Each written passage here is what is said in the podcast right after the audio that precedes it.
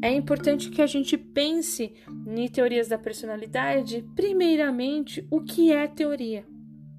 Quando a gente começa a pensar o que é teoria, né, a gente pegando a etimologia da palavra, a gente consegue perceber, por exemplo, que teoria é um conjunto de regras ou leis mais ou menos sistematizadas aplicada a uma área específica. Conhecimento especulativo, metódico é, e organizado de caráter hipotético e sintético. É importante pensar que o que constitui essa teoria da personalidade, ela vem de uma inquietação desses teóricos. Porque esses teóricos começam a se questionar, né? Qual é a concepção de homem? O que é homem? O que é ser humano? Né? Então surge aí uma crescente preocupação com pesquisas, né, é, cuidadosas para tentar descobrir esse contexto. É importante pensar que na história de teoria da personalidade, os primeiros estudos, eles são voltados por uma tradição psicométrica de tentar descobrir o que, que tem em comum em todas as pessoas, né? É, qual é o intuito dessa natureza? O que se repete? O que se organiza? Então, os primeiros estudos eles, eles têm um foco aí de mensurar de mensurar quais são as, as igualdades e as diferenças do indivíduo. Né? E essa fonte ela proporcionou aí uma sofisticação cada vez maior nas dimensões da avaliação e da mensuração do comportamento, mas a partir de uma análise quantitativa de dados né? Porque eles começam a pensar o que, que é homem, mas por que, que esse homem age desse jeito, esse não age desse jeito? E tentou de alguma forma seguir por uma maneira e uma forma de apresentação de uma tradição e com um foco mensurável, né? Essas foram as primeiras tentativas da explicação sobre o construto e conceito de concepção de um homem. E a gente começa a perceber que alguns teóricos, por exemplo, eles, eles contestam isso, né? Então eles começam a dizer, não, mas é, o homem não é só algo que é consciente, o homem não é só algo que é mensurável. Existem algumas caracterizações e algumas expressões desse homem que às vezes eles fazem e não sabem por que fazem. E aí tem um outro conceito grandioso, que é o conceito, porque quando a gente começa a pensar na abordagem teórica, é, por detrás disso, historicamente, a gente traz o conceito do que é ciência. Porque eles começam a comprovar. Bom, ciência é aquilo que eu consigo é, trazer uma psicometria, eu consigo trazer um padrão, eu consigo trazer uma organização e eu consigo pegar um grupo para descobrir o que, que esse grupo apresenta. Né? Então, o termo de ciência ele vem do latim, que ele traz aí é, a tradução na língua portuguesa como conhecimento. Refere-se aí o conhecimento na prática, mas de maneira sistemática, metódica, para adquirir o conhecimento organizado, padronizado, mensurável, né, a partir do que eles nomeiam como pesquisa científica. Né? E aí, nas teorias da personalidade, quando ele começa a dizer não, mas como não tem métrica em tudo, algumas questões que o ser humano começa a expressar, elas não são propriamente conscientes. Aí surgem diversas outras teorias, como a teoria que vai apresentar um método clínico, aquilo que não é mensurável, mas ele produz um efeito, né? Ele produz ainda, mesmo que não seja mensurável. O que, que a gente pensa sobre uma condição do método clínico? Que cada indivíduo tem uma história. Então não tem como manter um padrão fixo. Eu posso atender 10 mulheres durante o dia, mas cada uma delas, elas vão expressar algo que não necessariamente é mensurável entre elas. O sintoma da Joana não é o mesmo sintoma da Paula, não é o mesmo sintoma da Ana. né? Então o método clínico ele começa a perceber que mesmo que não exista algo mensurável, algo que seja apresentado em padrões fixos, mas a experiência, esse contato e essa interação com cada uma dessas mulheres, com cada um desses humanos, ele também produz um efeito. Ele também produz uma significação e também desencadeia algo que a própria ciência da psicologia espera, que é uma condição de saúde, de bem-estar entre as pessoas. Então começa a se discutir é, o que é ciência. Então tem algumas teóricos que trazem algumas contestações sobre o método clínico, por exemplo. Né? Quando eu disse para vocês, nós teremos três aulas para discutir sobre teorias da personalidade em Freud. Freud vai se apropriar dentro do conceito de método clínico.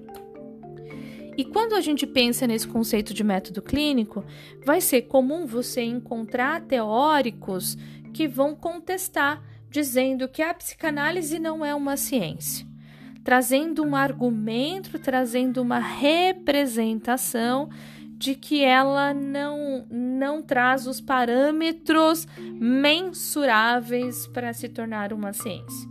E a gente começa a discutir então o que é ciência.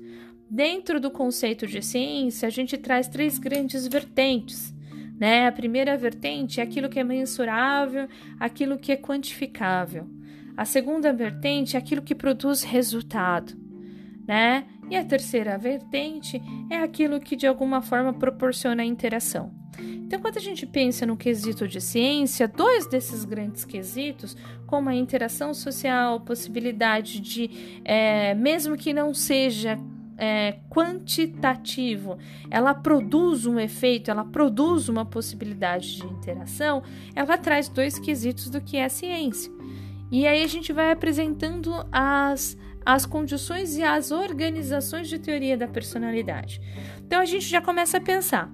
Então a gente tem é, a condição científica de teoria da personalidade. Para entender, que nem vocês pegaram a primeira imagem lá é, do nosso slide da aula, né? Uma mulher com diversas máscaras, cada uma com uma expressão de humor. Então seria como os teóricos da teoria da personalidade, onde cada um vai levar uma vertente para tentar responder o que é o homem, o que é o humano. O método clínico ele vai tentar dizer que esse homem ele é um indivíduo singular a partir da sua subjetividade, a partir dos seus contextos sociais. Então a gente também começa a perceber que tem teóricos da teoria da personalidade que eles vão apresentar conceitos relacionados, por exemplo, com os aspectos sociais, né?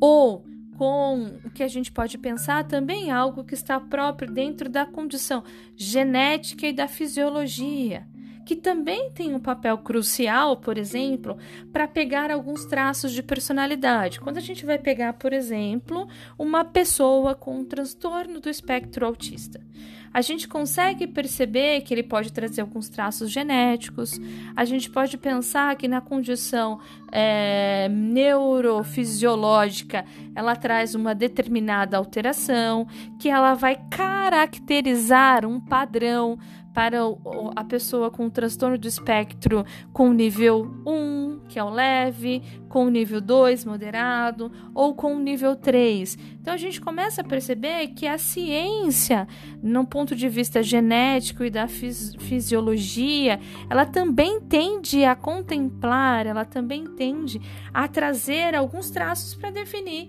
por exemplo, que a pessoa com transtorno do espectro autista é uma pessoa com dificuldade de interação social, que esse é um dos sintomas. Né? Então a gente já começa a trazer uma padronização sobre esse contexto de personalidade por esse viés.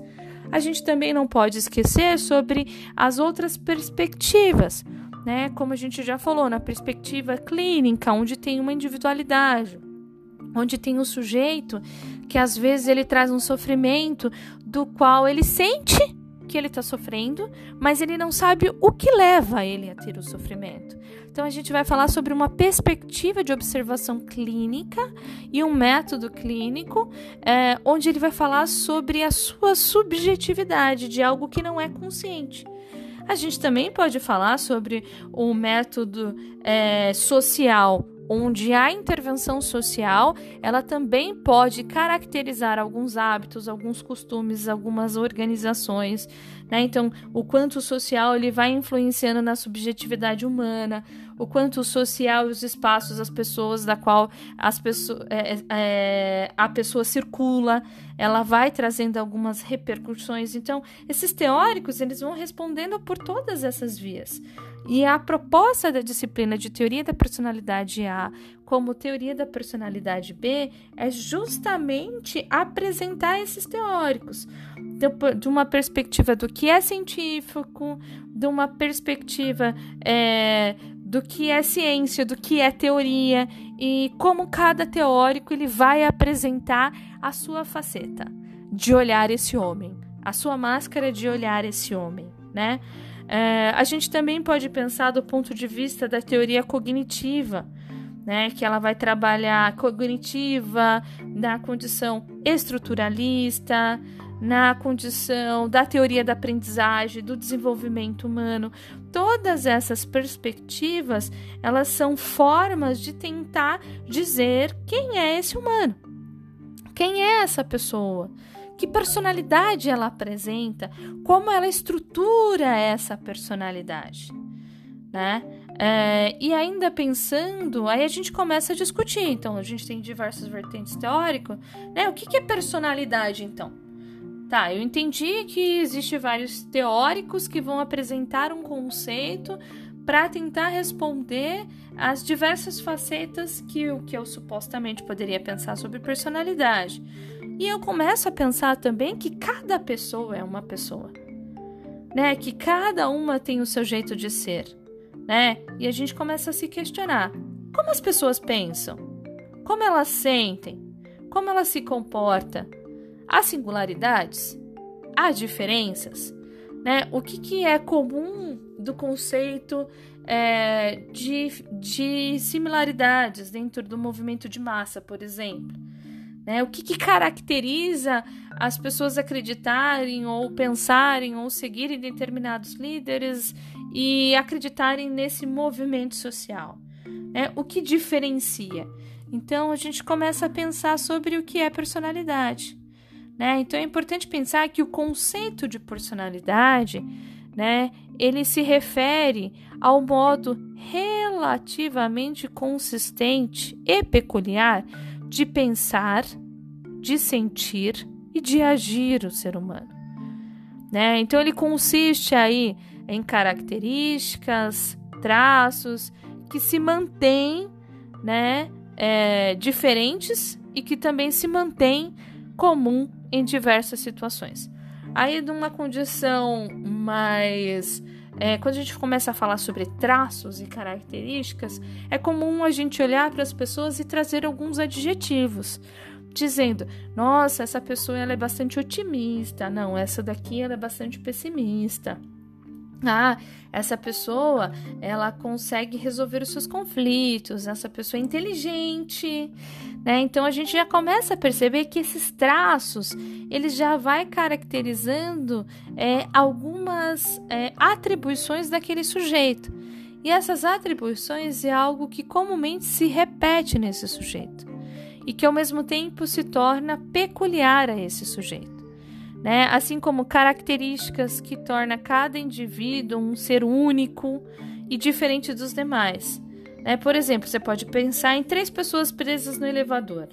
Essas pessoas elas estão presas no elevador porque talvez elas tenham um objetivo comum de estar naquele espaço, ou porque elas moram no mesmo prédio, porque elas trabalham no mesmo espaço, ou porque elas decidiram estar naquele lugar mas isso também, elas estão na mesma condição grupal, no mesmo espaço, mas ao mesmo tempo são pessoas com características, realidades, organizações subjetivas, organizações sociais e às vezes de comportamento, de agir completamente diferentes, né? Então, Isso é importante para que a gente comece a, a, pensar sobre o conceito de personalidade. Percebe que para definir o conceito de personalidade, ele não é algo é, onde eu trago uma frase, uma definição e um conceito fechado, dizendo personalidade é só esta forma. Né? E a disciplina ela tem como proposta pensar sobre diversas vertentes teóricas que pensam sobre essa resposta de quem é esse humano. De quem é esse humano que apresenta determinado comportamento e determinada caracterização da personalidade, né? E ao pensar ainda sobre personalidade, a gente começa a perceber então, acho que alguém passou o meu slide. Só um minutinho. Né? A gente começa a pensar então que é, que o conceito de personalidade ele é um conjunto total de características próprias do indivíduo, pelas quais ele se distingue dos demais. Então, a personalidade ela é, é algo que, que faz aquela pessoa ser única, aquela pessoa ser singular. Né? Se vocês, como a gente estava falando no início da aula sobre a divisão do grupo, né? Se vocês pensarem no seu grupo, vocês são um grupo porque vocês têm alguma característica em comum. Vocês se reuniram já presencialmente, é algo, algum traço, alguma subjetividade fizeram com que vocês fossem empate ou porque estava sentado próximo ou porque vocês pensam de algum jeito, mas mesmo que vocês sejam um grupo, para atividades é, da prática de estudante de psicologia, vocês têm características individuais. Né? Vocês têm é, as suas diferenças em determinadas situações, vocês têm de agir diferente. Né? Alguns podem apresentar maior facilidade, né? Hoje ouvi o áudio da representante de turma, ela diz, professora, os alunos são bem tímidos, né? É, mas eles são pessoas, é uma turma muito tranquila, pode ficar tranquila, né? Quando ela começa a fazer isso, ela tá me trazendo o quê? Adjetivos de quem é a turma, que a turma é uma turma muito tranquila, olha adjetivo, né? Que vocês são tímidos, olha o segundo adjetivo, né? Isso já tá falando um pouco sobre como ela percebe vocês e como ela percebe o grupo, né? Então, a gente já começa a perceber que tem algumas características que permanecem.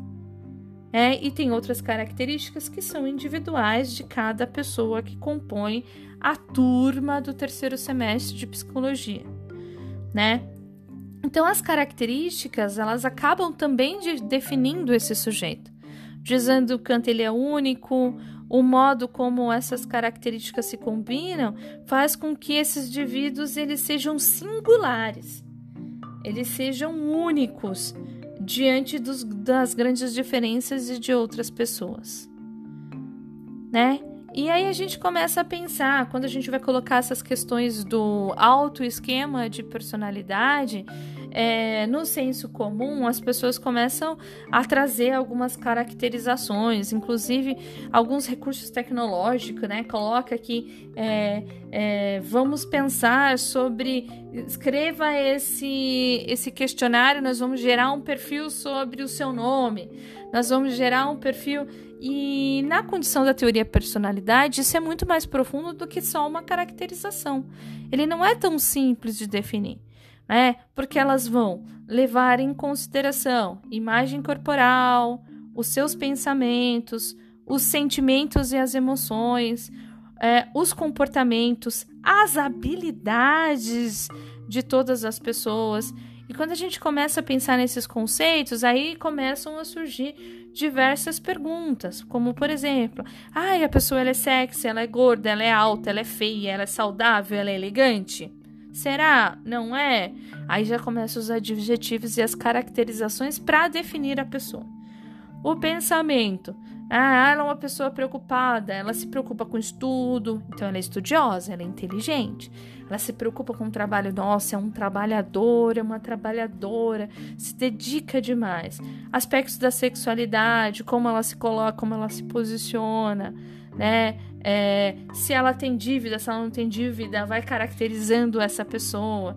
Se ela expressa saúde, se ela não expressa saúde, né? Então todos esses interesses e preferências também vai caracterizando. Ah, ela gosta de novela. Não, ela gosta de futebol. Ela gosta de música, ela gosta de carro, ela gosta de moto, né? Ela gosta de cigarro ou não? Ela gosta do que que ela gosta, né? Quais são as características daquilo que demonstram os traços daquilo que ela traz? Por que, que é importante o profissional de psicologia fazer é, um estudo e compreender esses traços de personalidade? É importante pensar que os traços de personalidade ele acaba sendo estru... É, foi um exemplo que eu coloquei aí, né? Quando eles fazem essa estruturação da personalidade do sujeito, né? É, isso é relevante para a gente compreender os aspectos subjetivos.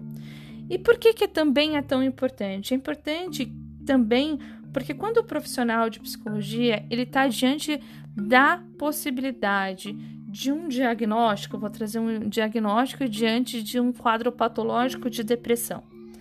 No quadro patológico de depressão, a pessoa ela começa a descaracterizar os seus traços de personalidade. Ela começa a não ter mais interesses. Ela começa a não ter mais subjetividade, porque o quadro de patologização é, fez com que ela tivesse constantes frustrações em todas as atividades que ela fazia e ela tinha satisfação. Então, isso foi aos poucos levando à patologia, fazendo com que esse sujeito ele perca o interesse pelo mundo, pelas coisas, pela subjetividade.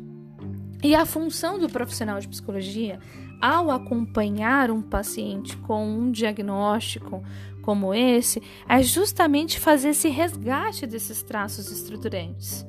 Porque ao ressignificar esses traços é, é, significantes da personalidade, esse sujeito ele começa a sair do seu quadro depressivo.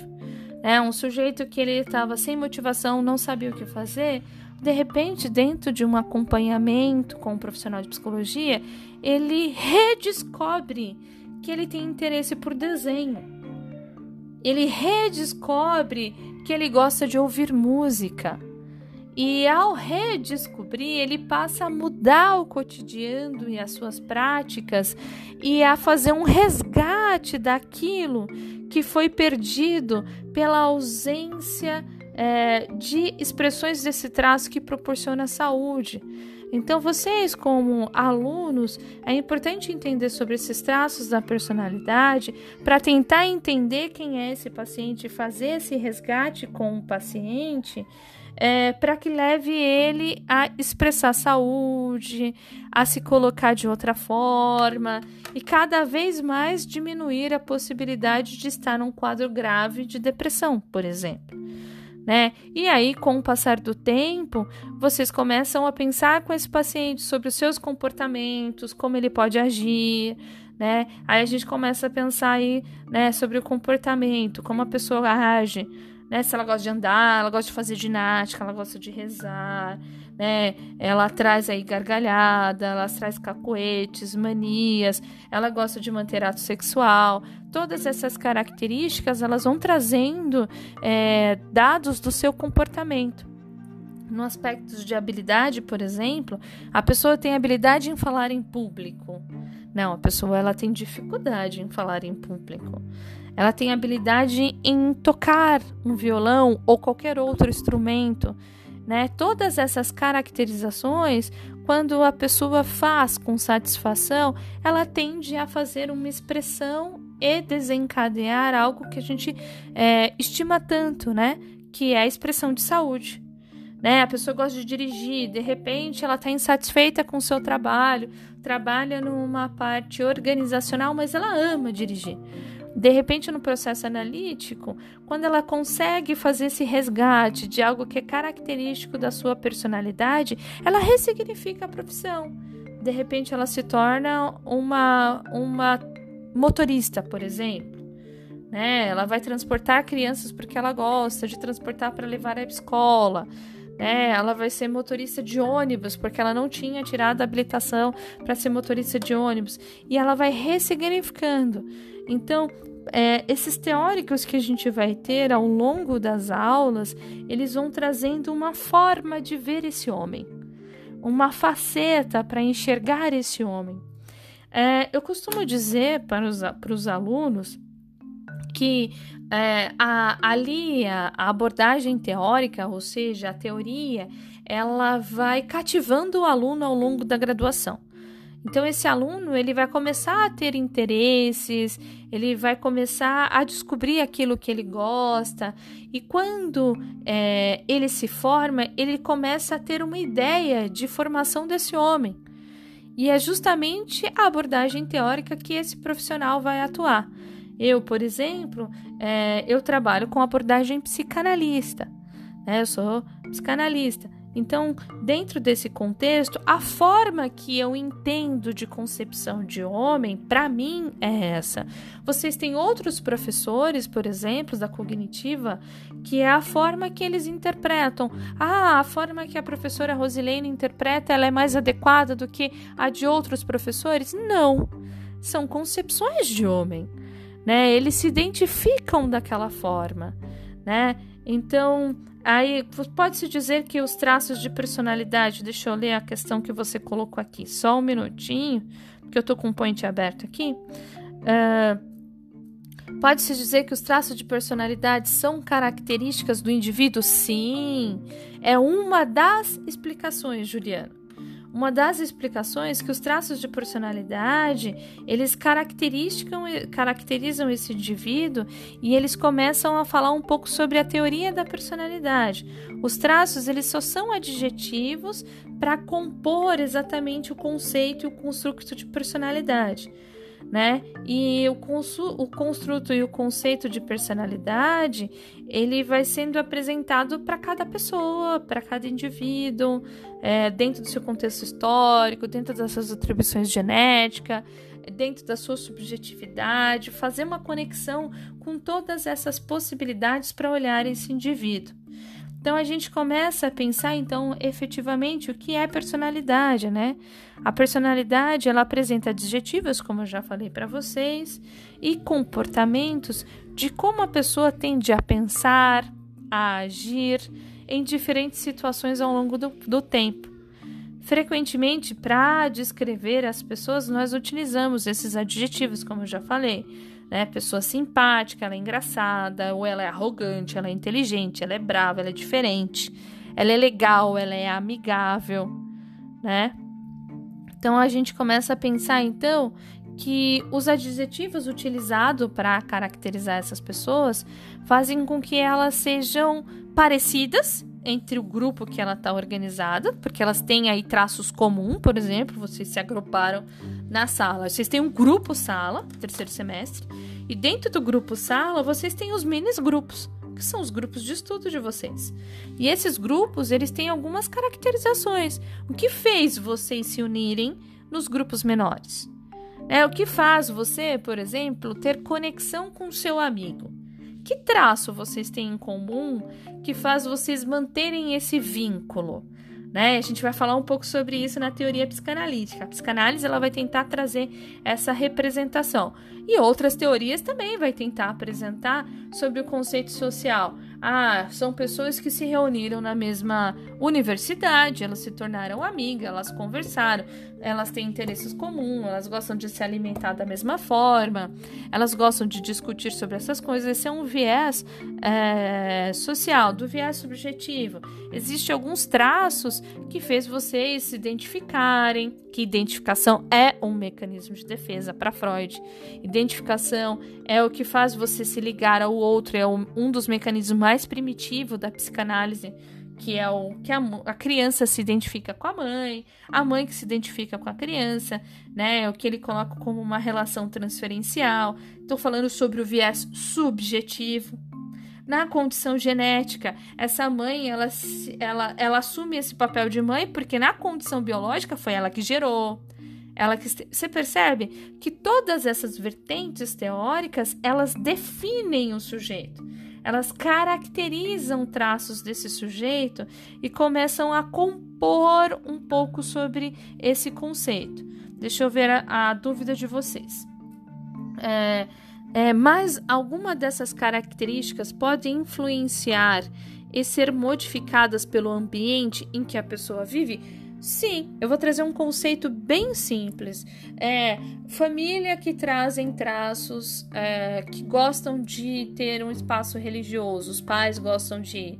Eles começam a trazer traços, as roupas que vão utilizar para ir para a igreja, que depois acaba sendo uma caracterização de traço de vestimenta do sujeito, a forma de concepção da crença de um Deus que ela é levada até ali.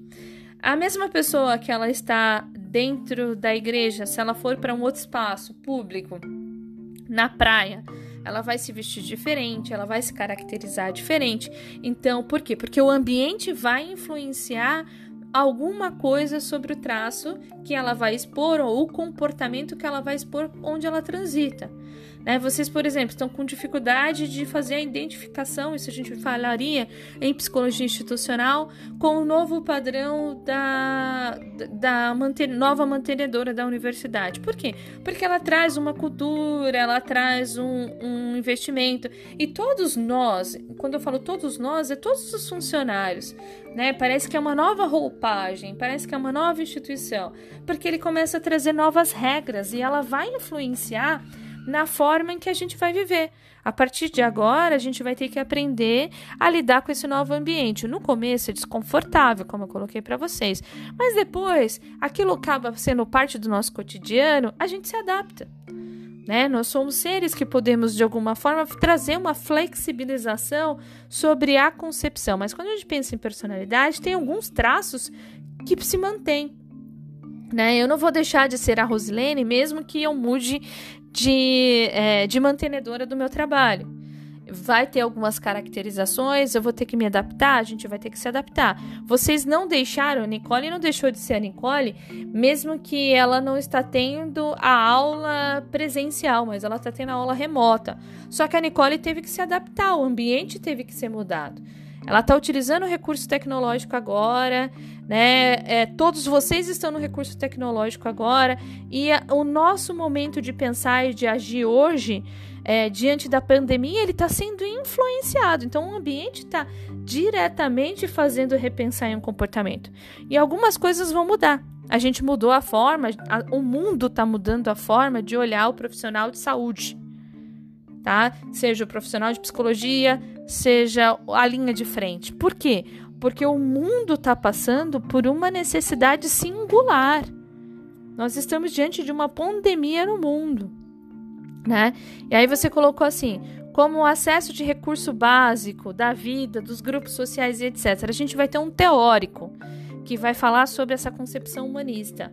A gente vai ter o Maslow que vai falar sobre essa concepção de vida sabe? Sobre hierarquias de necessidade. Ele vai colocar que nós temos algumas necessidades básicas, né, que a gente vai atingindo. Essa é uma concepção de vida, mas existe diversas formas de concepção para caracterizar a personalidade desse sujeito, desse indivíduo.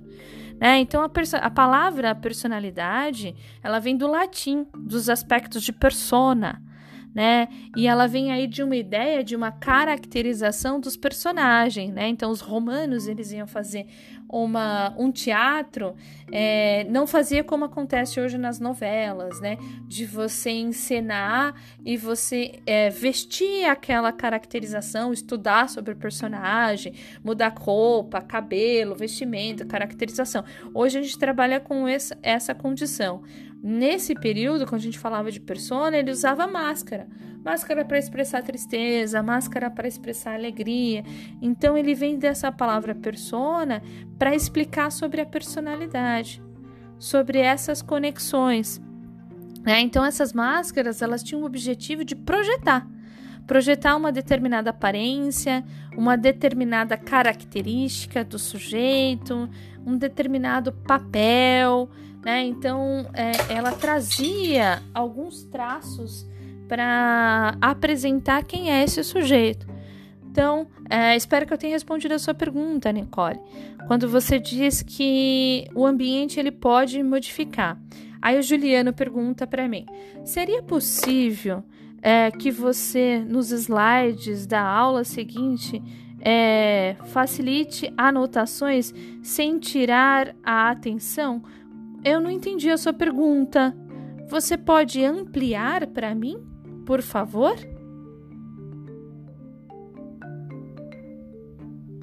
Eu não entendi a sua pergunta mesmo, Juliano. Não entendi. É, você ou você escreve ou você abre o áudio para que eu possa te entender. Bom, como a gente está no finalzinho da aula, eu não vou estender no próximo slide.